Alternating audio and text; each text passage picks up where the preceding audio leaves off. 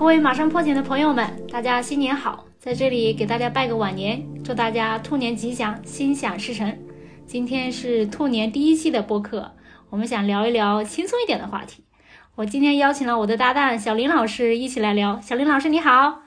，Hello，小妹老师你好，大家好，我是小林。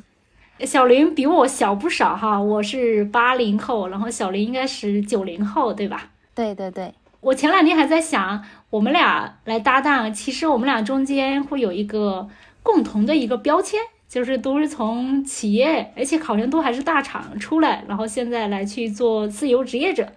所以今天我们想聊聊逃离大厂来做自由职业者的一个体验。小林，你出来，你出来好像时间比我早，对吧？对我二二零二一年七月左右出来的，现在快两年了。嗯，你当时是因为什么原因出来的呀？当时我觉得我对我有了一些积蓄，所以让自我膨胀了下，感觉自己可以了。然后，嗯，更深层的理由就是，第一点，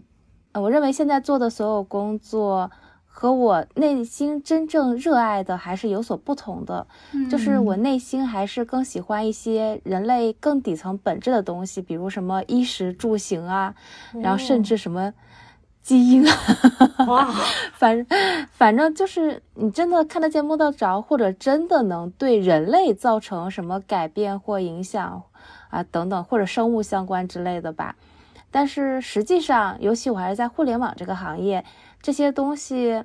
更多的其实看不见摸不着。说实话，嗯嗯，对。然后第二点的话，就是我会觉得你在一个不管是大厂小厂，你只要在一个多人组织里面，然后你又不是所谓的领最高领导人这样身份，甚至有时候你可能是最高领导人的身份啊，但是你可能还被股东啊什么受约。反正总之的话，你会觉得这个事情。不是真正属于你的，你并不能掌控或者，呃，决策或者拥有什么，甚至再反过来说，你作为一个小小的螺丝钉，为这个企业付出了自己的百分之百，但实际上，嗯，不能说回报，反正相关的影响，你可能连百分之零点一也许都不到，就是这一种并不真正属于你的感觉吧，甚至我可能也不觉得我属于他，对，哇，嗯，哇塞。归属感这种，就是双方的归属感吧。我不觉得他属于我，我也不觉得我属于他。对，OK。那最后的话，就还是一点个性的原因吧。你知道，我是一个总体来说，我还挺喜欢变动和变化以及未知感的。如果在企业里的话，嗯，你想象一下，比如五年你爬到了 leader 的职位，再过个不到十年，极端一点，你到了 CEO 的位置，但是他们现在在干什么？他们大概的生活、工作这种交互频率啊、状态，甚至人的精神状态是什么样的，其实你都见得到。所以这种一眼看得到和想象出来的生活，对我来说会比较痛苦。是是，我更喜欢说，我不知道我五年后在干什么，我的人生会经历什么样子，每天的工作内容是什么样子的。嗯，就是这种对未知感啊，还有充满期待的这种。欲望吧，所以大概我就跑路了。哇，嗯，追求更大的一些，更大的一些可能，好像去想去创造一些不一样的东西。嗯，不知道，其实这是一个并没有想明白的事情，只是在有一点点满足了自己生存需要以后，听从本能在召唤吧。嗯，那雪梅你呢？嗯，我我其实刚才你说的那点，我就特别共鸣啊，就是看到自己的老板，甚至老板的老板，他们的工作和他们的生活状况，并不是自己想要的，会觉得对于往上爬的动力上是有很大的一个缺乏。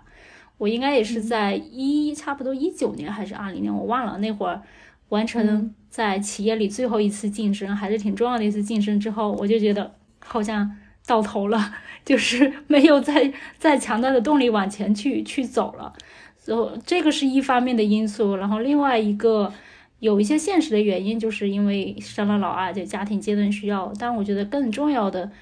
还是那种，就是怎么说呢？就是跟自己这一路走过来，是快四十岁了，一直是在活在别人的期待里面，然后去证明，然后。跟自己，因为从农村出来嘛，然后又在大城市里扎根，要其实要付出的东西是不少的，然后又是在一个互联网程序员这个角色里面，其实是一个性别差异还挺大的一个角色，然后一直是在去较着劲生活，所以到自己快到四十岁，其实会有个很强的一个感觉是，我不想再较着劲了，我不想去活活成什么样子别给别人看了，我想活给自己看，所以想去做一些自己特别想做的事情，在家。呃，生完老二之后的一个契机，反正各方面因素，然后最后就，啊，做了一个勇气，然后从企业里出来了，跟你心路历程有些类似，嗯，对，但是哎，我发现有一点不同，你刚才提到了做一点自己想做的事情，所以你是还是挺有目标的，是吗？你知道自己想做什么？嗯，其实这个目标怎么说呢？不是那么刚开始不是那么确定，我只是在。三十四五岁的时候，我会朦朦胧胧觉得，相比去搞定一个技术问题，带一个团带一个团队把一个业务往往前走，然后做到业务想要的结果，其实给我带来更大成就感的是帮助小伙伴去成长，可能做一对一的汪汪，或者做一些培训，做一些分享，然后让他们对于接下来路径怎么走会会更有希望，这个事情带来的成就感会更大。但是这只是一个朦胧的方向，也做过什么盖洛普的测评啊，可以看到自己啊，比如说伯乐会很靠前，然后嗯，还有和谐会靠前，然后思维会靠前，学习会靠前，但是这些东西组合是什么并不清楚。然后大概是从企业里出来，出来之前，我也去找过一个老师，就是做职业咨询的一个老师去聊。然后其实他当时也给了我一些方向，但我那时候并没有特别。特别明确，我只是觉得，呃，技术人这个群体我还是挺有挺有感情的，因为零八年到现在嘛，差不多十四年一直在去做，一直在这个群体里面，就他们在他们的特质，比如说技术人会很喜欢较真，对吧？然后喜欢跟客观世界打交道，不喜欢跟人打交道，然后他们在工作中经常会碰到的一些什么问题，他们在职业发展有什么样的困惑，会其实很多问题都很有共鸣。所以当时就想，可能为这个群体做了一点什么事情，但是具体做什么也不知道。然后出来之后，大概两个月之后吧，然后才朦朦胧胧说，哎，好像有点清晰了想去做技术人的职业发展。这个一方面是自己之前，呃，自己自己没有没有解决的很好，或者自己曾经很痛的一部分，然后现在又在这个。现在这个大时代，其实互联网发展速度是放缓的，大家都能看得到。然后在这过程中，会看到很多小伙伴在被企业的内卷是裹的裹挟的非常非常痛苦。对于未来怎么去走，然后应该是往哪个方向去选择，自己到底有什么优劣势，其实都会很迷茫。所以各种因素吧，最后说，哎，大概在十二月份的时候，我说我应该专注去做技术人的职业发展这个方向，所以才会去。比如说开开播客啊，然后公众号继续在这个方向去发力啊，大概这样一个探索。呃，我我我我刚刚听明白了，说你是其实带着这种懵懂的方向感出来之后，逐渐的找到了现在这个你想帮助技术人成长这样一个目标嘛？但是你在出来之前，你会或者你现在反过来去看，你会觉得在企业里更能帮助这些人呢，还是出来之后更能帮助呢？嗯，企业里。当然，企业里也能帮助一一些人，但是企业里会受限你的组织的一个限制，就是你可能如果在这个团队里面或者在这个公司里面能辐射到这样一些人，但其实企业会有企业很多的一些限制。就举个最简单的例子，我现在也在做教练，然后你会发现，就是有一些小伙伴原来是你带过的小伙伴，但是你当时作为他 leader，你是没法教练他的。啊，OK，他他有很多话，他是不不可能直接跟你说的，因为担心你怎么去评判他。但你等你出来之后，你是一个三方的视角，然后其实反而这种关系发生变化的时候，可能整个的对话会更深入。所以这个是呃，就是三方视角会带来一些不一样的东西吧。我会明白，确实是这样的，因为你的角色变化了，可能这个角色带来不同。对。哎，小丽，那你现在你出来之后，我知道你也在建国老师那边做嘛，然后其他的你还在做些什么事情？能跟大家分享一下吗？啊，我现在啊，其实我出来之后，我已经忘记什么原因看到了一个关于北京服装学院的招生简章，常快的大脑做了决定，说嗯，我要学这个。哇！然后我就给后来我非常喜爱的杨三朵老师打了电话，报名了这个为期差不多应该一年左右毕业的一个成人教育学习。但是问题是疫情造成了影响嘛，所以其实我到现在还没有毕业，但我还挺开心的，因为我宁愿他一直都不要毕业，就是这样，仿佛好像一直还可以跟同学们、老师啊，在这个过程中持续一样。嗯嗯。所以，相当于出来之后的话，我有很多时，就相对在企业中，我有更多的时间和自主去选择，我可能要去学些什么，接触什么，了解什么，大概是这个样子。嗯。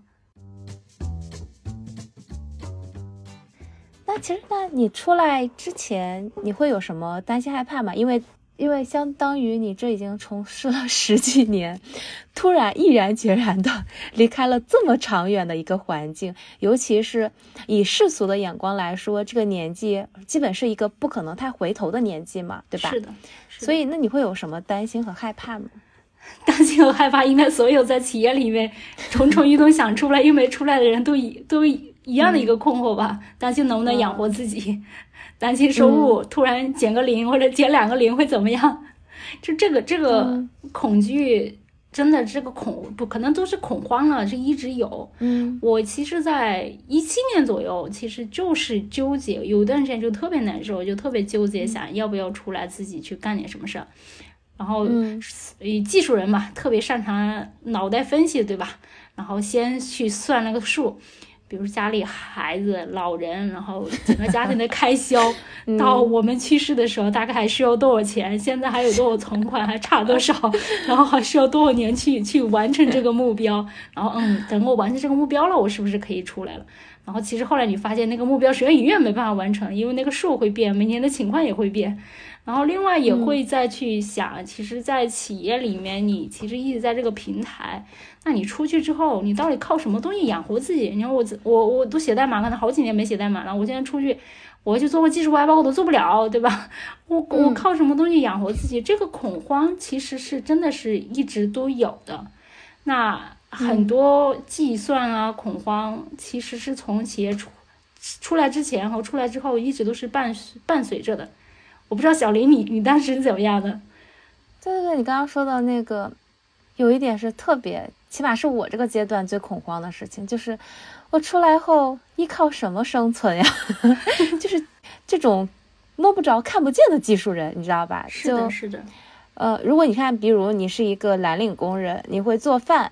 你会水水电，其实你是没有这样的担忧的，你知道自己真的是有门手艺就能养活自己。嗯，嗯但是你作为一个技术管理者，那就要命了，因为你真的是一个纯码农，你实际不行，接点兼职也还行，对吧？总有人招这种兼职的，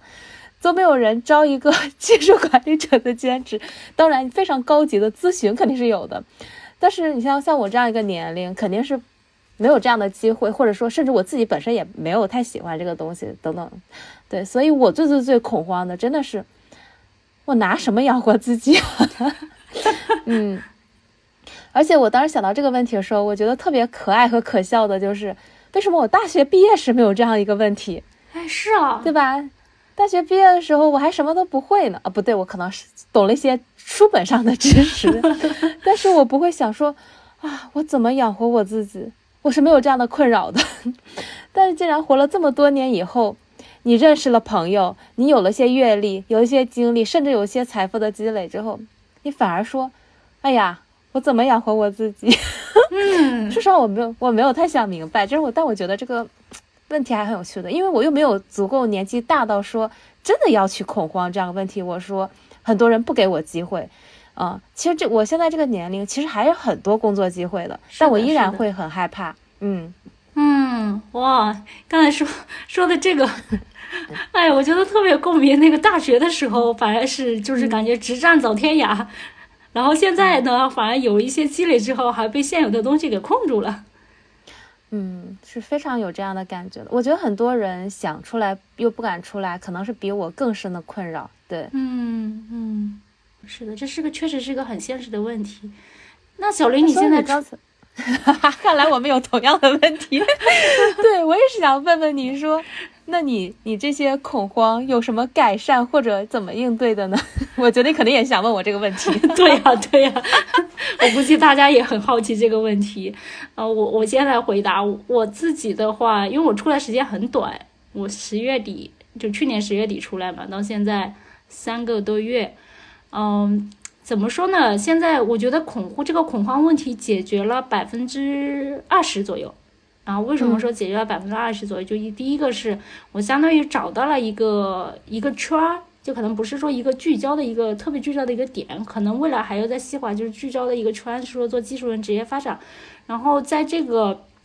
特别是我在做了两个月，大概在元旦左右的时候，突然整个的，呃，就是教练客户会突然特别多，然后也有一些一些我的朋友，包括。呃，我很佩服的一些老师也会再去过来去给我点赞支持，说你这个方向特别有意义，特别有价值，甚至有一有一个很专业的老师告诉我，你这个方向特别有市场。所以就是这方面来说，从实际的反馈，就是我自己接触到一些一些客教练客户，包括朋友的一些反馈，就正面反馈，其实在累积一个信心，说嗯，这个方向你选的是没有问题的。然后同时说这个方向，我觉得确实也是发挥了我自己的优势。其实之前也说过，呃，伯乐啊，然后嗯，思维啊，就思维对于你去做内容开发还是很有帮助的。伯乐你能更好的去发挥人的。就发现人的优势，然后愿意去助人，所以这些呃是确实是能发挥我的优势。然后我也会发现，我做这个事情基本上不是跟以前在企业里工作是完全不一样的，不需要跟自己较劲，或者不需要咬着后牙槽去做事。就有时候去做了一个教练，嘛做完之后眉飞色舞的，就感觉根本就不像在工作，还很开心的那个状态。所以呃，这是说。一个是这个发现前景我是认可的，然后找到自己啊擅长和喜欢的，然后第三个来说就是现在可能再去想更多的一个更现实问题，就是怎么把这个事情做大，就从为爱发电，然后到变成一个真正的事业，然后看到有这么多需求，未来能提供的服务会是什么？现在朦朦胧胧有一些。呃，有一些方向嘛，比如说现在只提供了一 v 一的一些服务呢，未来是不是可以再去做一些更多的事情，然后更多的一些产品体系能去服务到这样一群人，嗯，嗯所以站在现在这三个三个月这个节点来说，就是对前景很看很看好，然后能发挥自己优势，然后好像有一点点一些路径，当然这个过程中还有很多的一些问题要去解，所以。嗯，所以说是解决了百分之二十，那百分之八十是怎么把它变真正变成一个这样一个事业？这还有很多很多需要去需要去做的事情。嗯，但是你这已经是一个非常优秀的案例了，因为你真的出来挺快就找到了自己这个圈。那我和你，就像你刚才想问我的，我的恐慌问题现在怎么样了？不太一样的是，其实我到现在。还没有找到这样一个圈，所以我没法。其实，在恐慌这个事情上，并没有所改善嗯，因为它是一个你要么有目标，要么知道要做什么具体的事情，或者有什么其他的机遇，但现在对我来说都不算有。嗯，所以我能跟大家分享的更多就是，你看你出来也会有这样的情况，可能还是会迷茫很久，不知道自己要做什么。嗯。但是我确实，我更加是在这一步步中，因为最开始会从完全不想要什么，比如说我不想要没有自由感，我不想一直在为一份不属于自己的东西打工，是吧？就是不要不要不要，但慢慢会出现一点点想要想要想要，嗯，比如我想要一份属于自己的事业，当然这个是废话，和上面相反。但哥，你看，我像你刚才说到的那个。呃，有一点点不内耗那个意思。我同样有这样一个想要，就是我一直在找，想要去找到，通过自己的体验去找到一个东西，我做起来，我觉得他毫不费力，我真的热爱他。这个毫不费力指的不是说我不为他付出或不努力不辛苦，而更多的是，呃，精神上不费力。对对。打个比方，对，打个比方，早上起来六点半爬起来读书啊。就是我觉得一个不费力的事情。说实话，虽然早起很痛苦啊，但那你说早起读书对我来说就不费力。对，就是打了一个这样不是很恰当的比方，但大概就是这个意思。所以，嗯，回到这个问题本身，我目前其实没有解决掉我所谓的恐慌的这个事情，但是就是在这个恐慌中，一点点还是在探索寻找吧。嗯嗯嗯，其实在这个路上就很重要。而且我刚才听到了一个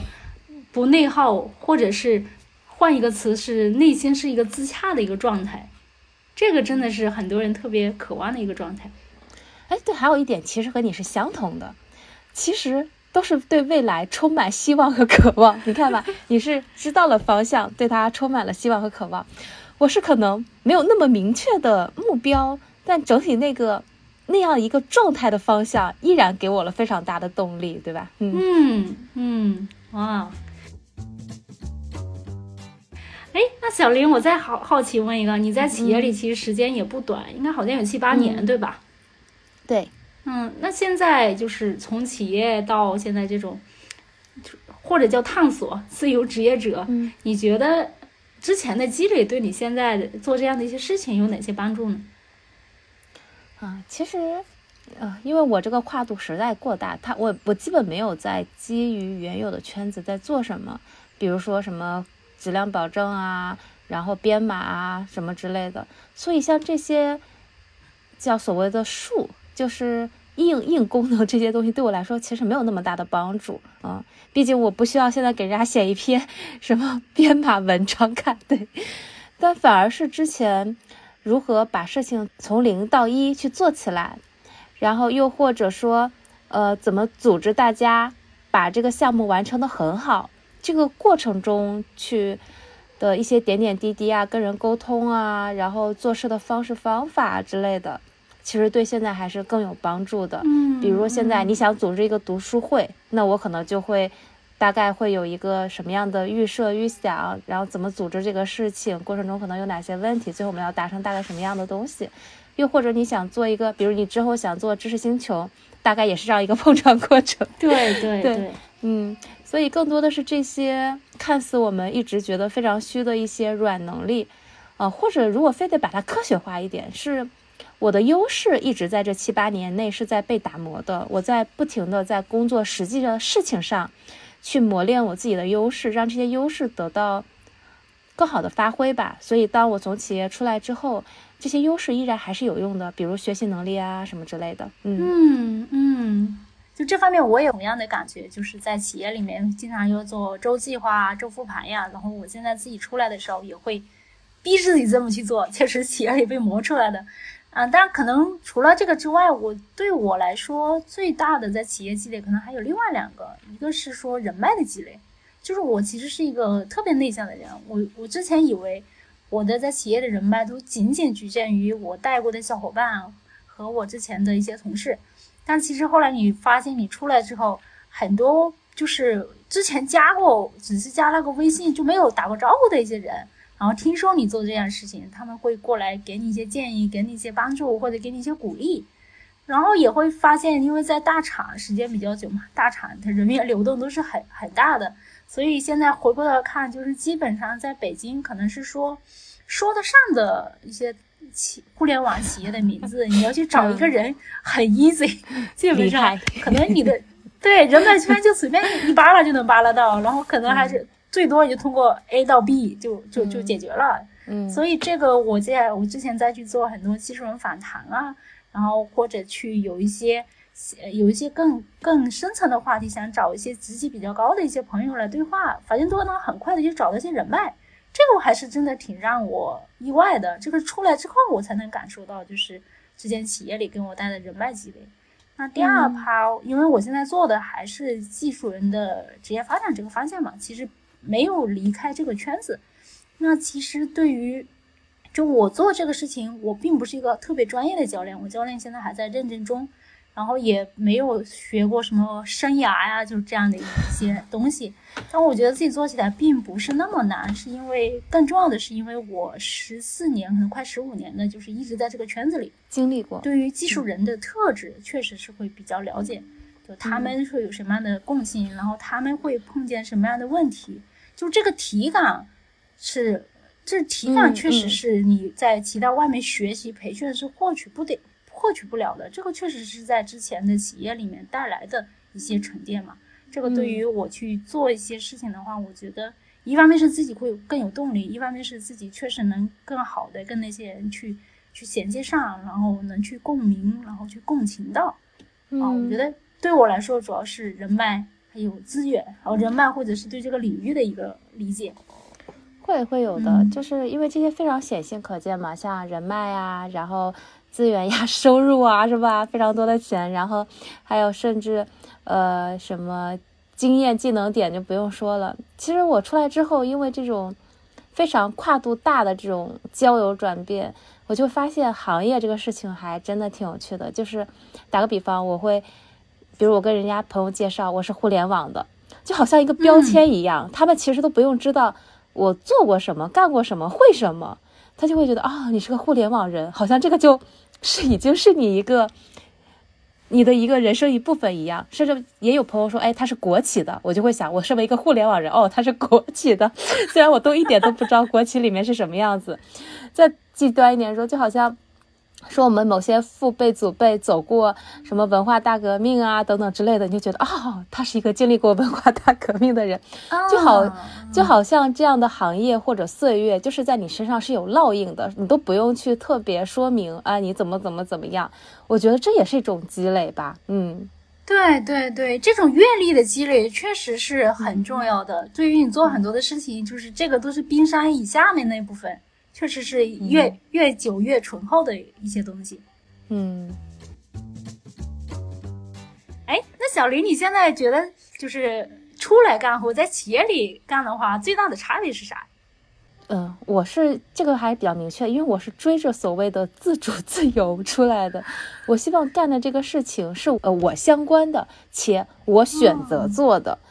这其实。不能说是企业内和出来的最大区别，而是一个自由范围的区别吧。嗯，其实我不觉得我现在做的东西真正的和在企业内做有多本质区别，因为就是具体的事情，对不对？我觉得区别最大的还是你自己心态上对这个事情的看法和认为吧。嗯嗯嗯，哎，你就是说的这点，我特别想分享一个，就是春节期间我。我不是春节期间还在每天写每天写公众号嘛，然后我老公就说你疯了，你这个春节还写着干啥？我就说你看你是有老板的，你是可以划水的，我现在没有老板，我没法摸鱼了，我只能去，只能自己去干。就是这个确实是，呃，就是说你的所有的价值需要你自己去创造，然后这个创造，然后这个事情又是你自己真正喜欢的，是那个那个东西的动力，而且驱动力确实是完全不一样的。这我觉得也是，就是不仅是驱动力的区别吧，因为你刚才忽然问这个问题，我真的想到就是，我具体的事情上，真的还跟企业内不能说有多大的不同，因为我想想我在企业内也会尽量的去挑选我认为有价值的事情，且。尽量的用我喜欢的方式去做，啊，所以它对我来说这是个环境的问题，但真的最大的区别还是那个自由度和自我选择的一个事情吧，那个范围还是真的挺不同的，嗯，再没有人给你画一个圈圈，这堆事情你要做，有这样的一个目标，对，再也没有被人没有再也不会被人 PUA 了，自己去自己去。自己想做事情就做自己想做的事情就好了。嗯嗯嗯，确实是我也是这样一个状态。那今年是兔年刚来临，那对于新的一年，小林你会有什么样的期待呢？我期待我未来想象那个方向的事情能够它的轮廓会越来越清晰。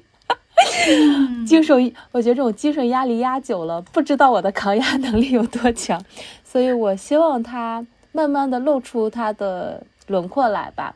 嗯，所以我对这个期望，你看人多么矛盾，既期望它是明确的，又期望它是不可知的，起码我就是这么矛盾。嗯，除了这个，就是我希望拥有这件我相关的、属于我自己的事情，且我热爱的东西以外，另外一个。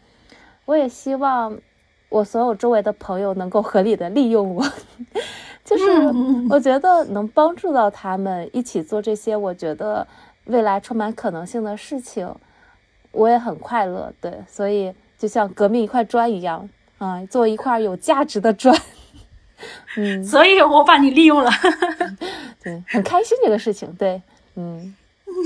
哎，真的谢谢小林老师在做这个播客上帮助了我特别多。我是一个手特别残的一个人，真的。那我对于我自己来说，二零二三年就是我当时应该前一段时间，然后教练课上老师说对自己的好奇，我说我就三个字：不要脸。啊，我希望自己能尽可能今年二零二三年尽可能不要脸。就这个不要脸，可能也可以说是打个引号吧，就是自己一直的包括求学啊、工作啊这一条路线上，其实是走的太太正了，就是感觉每一点都特别担心自己踩错了，然后就像在花园。或者就像在在一条河里面去过河一样，然后上面有很多的石头，你每次都要保证自己踩到石头上，不能不能被滑下去，就一直是嗯小心翼翼的这样去走。那新的一年其实也在做自己就是创造性的一些事情嘛，所以会特别希望自己能不能突破一些东西。举个最简单的例子，在企业里面你。你不用考虑钱的问题，对吧？然后你进去跳槽谈个 offer，反正基本上有你之前的薪资做一个作为参考，也差不到哪去。基本上也可能那些对于谈钱来说还挺还挺难的。那现在你要敢给自己去定价。还有我们技术人也是之前会特别内敛，然后特别不愿意给自己去做推广。那现在你作为一个自由职业者，你不得不去做这样的一些事情，可能还会再再往大一些，就是你要考虑一些商业的事情。现在做的事情怎么去，怎么去闭环？产品体系是什么？商业模式是什么？然后最后这一套怎么去 run 起来？这个里面一方面是要学习的东西很多，另外一方面我觉得更多的是要突破自己之前的很多框框限制，然后能去，比如说大大方方的收钱，能大大方方的去去涨价，因为教练我可能会接下来的真的是要去涨价了，价格确实太便宜了。然后，然后还有一个就是，你真的对商业的理解是怎么样的？之前会老觉得商业有一些，有一些自己不太喜欢的东西，那你自己跟他真正的关系到底是什么？这个对于我进来来说，还是挺大的一个期待吧，想自己就往这方面去去迈进。问问觉得像以前你只用了你自己百分之一的机能，现在要调用什么超过百分之五十以上的机能的感觉一样。对对，你在企业里面，你特别在大厂时间久了，其实你会感觉到，特别你出来之后，你会感觉到自己有点像个残疾人。像我，像我做自己管理，现在代码也不会写了，对吧？然后可能查 bug 也会特别特别慢了。那那你其实你出来之后，就像像刚才说的剪辑播客这个事情，对我来说就是个很大的一个挑战。还有给自己推广，还有很多去做销售的事情，还有售后的事情，什么什么事情可能都得都得自己弄。那这里面。不是说技能多难学，是更多的是你自己怎么去突破，然后可能到下一个阶段是说你怎么去做减法，哪些东西你要，哪些东西你不要，我跟自己的贪念怎么去做斗争，这个我觉得可能是也也是挺大的一个话题。嗯，从一个机械动作活成了机制本身，哎，有点那个意思，就是有点那个意思，活成一个系统。一一个人活成一支队伍，有点那感觉。嗯，哎，那小林，那今年如果用一句话来总结吧，一句话来总结你从企业出来到现在自由职业者这种体验是什么样的？之前其实总结过一个词儿，叫做“怂且勇敢”，现在要把这个词儿扩展一下，就是还是会在这种很恐慌的状态下。非常充满期待的，就向前探索吧。嗯，我真的还是很期待的。就即使说，完全还没有解决我的恐慌问题。嗯，怂且勇敢这几个词太有力量了。嗯，我我今年的想到一个词是特别文艺的一个词，就是之前看那个电影《无问西东》里面，我觉得最后那句话，我确实一直是在琢磨，就叫。行你所行，爱你所爱，听从你心，无问西东。特别喜欢这句话。我出来的话，我觉得这句话更更能符合我这一段的一个心路历程吧。嗯，就是符合我们雪梅老师的文艺范儿，就感觉跟我的所有的勇敢像两个维度。我可能内心还是个小文青，当时选错专业了。哎呀，好呀，好呀，谢谢小林老师，我们今天也聊了聊了挺长时间的。那小伙伴们，大家对于新年有什么对自己有什么好奇，新年有什么 flag，或者对于我们这两只程序员做自由职业者还有更多的一些问题，欢迎在评论区给我们留言。好了，我们今天就到这里，谢谢大家拜拜，拜拜，再见再见。